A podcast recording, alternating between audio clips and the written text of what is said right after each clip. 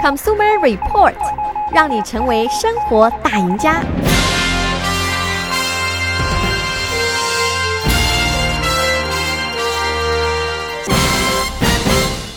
各位听众朋友们，大家早上好，欢迎收听消费者指南节目，我是柯南。那非常有可能发生的一件事情呢，是在我们上一次体检或者是上一次见家庭医生的时候呢，他们会告诉我们，啊，我们的这个或者是血压或者是这个血糖这个指数呢会有一点高，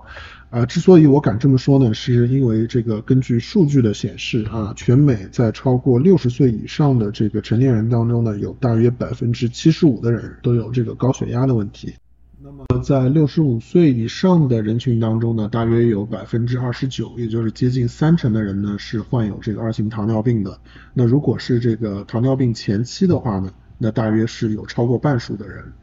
那么，另外非常有可能的一件事呢，就是我们的医生都会叮嘱我们啊，我们在日常的饮食当中呢，最好要减少我们的这个糖以及这个钠的摄入，也其实也就是盐的摄入，这样呢能够帮助我们提高我们的这个呃像血压方面的这个健康啊，以及这个血糖方面的稳定等等。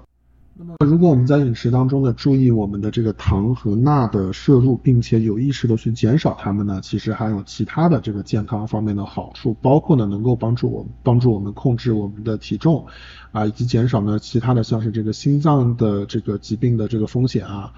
包括像是其他的，比方说这个阿尔兹海默症啊，包括这个中风的风险，以及一些肾脏方面的问题呢，其实都是有帮助的。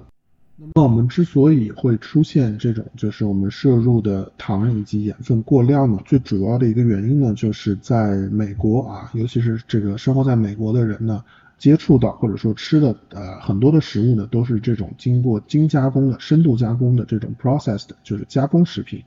那么加工食品的话，它的一个最大的特点呢，就是它需要。呃，还是要刺激它的这个消费，所以说呢，它最主要的一个目的呢，还是让这个食物呢，呃，更好吃、更吸引人。包括我们吃的很多的零食，包括一些这个甜的东西，啊、它里面所加入的这个糖的和这个盐的分量呢，它最主要的目的呢，还是吸引大家去不停的去吃它，不停的去买它，而且很容易的话呢，一吃的话呢，就过量了。所以呢，如果我们想要减少这个盐和糖的摄入的话呢，其实最主要的一个工作就是尽量去避开这些加工食物。那么对于很多人来说呢，其实大家并不是啊不知道这个道理，而是说呢，真正去实施呢，可能有些人觉得有些困难。尤其是有的时候呢，我们会想到，是不是从此以后就要告别某些美食了？是不是从此以后就再也不能吃冰淇淋，或者说再也不能喝奶茶，再也不能吃披萨了？其实并不是这样的。那今天呢，我们就跟大家分享几条在我们的日常饮食当中比较简单而且行之有效的，能够帮助我们去减少这个盐和糖的摄入的这些方法。那么首先第一点呢，就是我们一定要去阅读这个食品的配料表，尤其是是经过这种加工的食品的话，我们一定要去看它的配料表，因为呢，只有我们真正的去看了这个食品配料表上面的这些成分，我们才知道我们吃的这些食物里边呢，到底包含多少啊。糖啊和多少这个钠，而且有的时候呢，不看不知道，一看是真的吓一跳。呃，很多情况下呢，会出乎我们对一些食物的一些它的固有的这个印象。你比方说一个这个呃六盎司的这样的一桶这个呃有有味道的这种呃 yogurt 这种酸奶的话呢，它里边可能会有添加十三克的糖在里边，这和某一些冰淇淋里面所加的这个糖的分量呢几乎是一样的。那么很多人呢可能会觉得这个呃。酸奶它是一个相对安全或者说相对健康一点的，呃，最起码比冰淇淋要健康一点。所以说，如果你不看这个配料表就去吃的话呢，那很有可能就会吃的很多，导致呢这个摄入的糖分量呢会更多。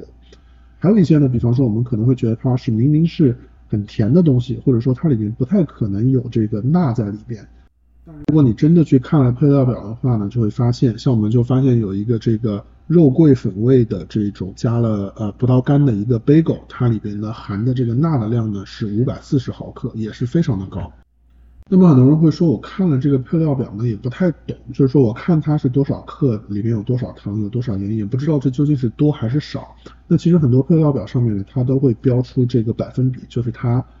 里边所含的这个糖，或者说它所含的钠，占我们每天人均这个摄入量的百分比。如果你看是超过百分之二十的话呢，这就说明这里边已经是比较高的了。那么第二一点，我们可以采取的措施呢，就是减少外食啊。这一点呢，主要是针对这个盐分，也就是钠的摄入的。那么除了这个加工食品之外呢，我们另外一个很大的、很高的这种钠的摄入的这个食物的来源呢，就是来自于餐馆。除了餐馆之外呢，包括一些像是这个食食品的超市里边卖的一些加工过的食品，比方说这个烤鸡啊，或者是这个沙拉吧里面这些已经调好味的沙拉，这里边的这个钠的含量呢，其实都非常的高。那么如果我们经常外食，或者说经常去买一些成品的食物的话呢，如果我们每天能够尽量多做一顿饭的话，那其实就能够减少非常多的这个钠的摄入。那么第三一点呢，就是我们可以循序渐进啊，不要一次性的这个呃减的太多。那么可能对于很多人来说呢，这个转变呢确实是需要这个时间去适应的。那比方说我们啊，通常这个如果说你平常喝咖啡里面是加这个两勺糖的话呢，让你立刻就开始去喝这个黑咖啡的话呢，很有可能就觉得忍受不了。然后呢，你就开始还是算了吧，啊，这个实在是太困难了，那么还是继续喝我们这个两勺糖。所以说呢，我们可以循序渐进。那么一开始呢，就先不要一下减那么多，啊，头一周一到两周呢，可以试着少放这个半勺糖，啊，到后来呢，就是只放一勺糖在里面。接下来，慢慢慢慢减到不用放糖。整个过程呢，我们可以给它大概三到四周的时间。那同样的，对于那些含钠比较高的食物呢，我们也可以慢慢的去减少。比方说，我们如果去吃汉堡的话呢，我们可以就要求不要在里面放起司。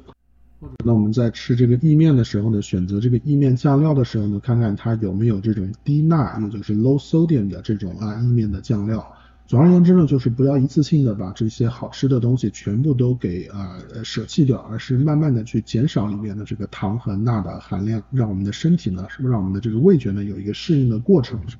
那么第四一点呢，就是我们可以试着去找一些这个甜食的健康的替代品。那比方说我们以前都会吃这个啊水果味的呃这些酸奶，那我们刚才也说到了，这些水果味酸奶里面呢，其实很多它的这个糖的添加呢是非常高的。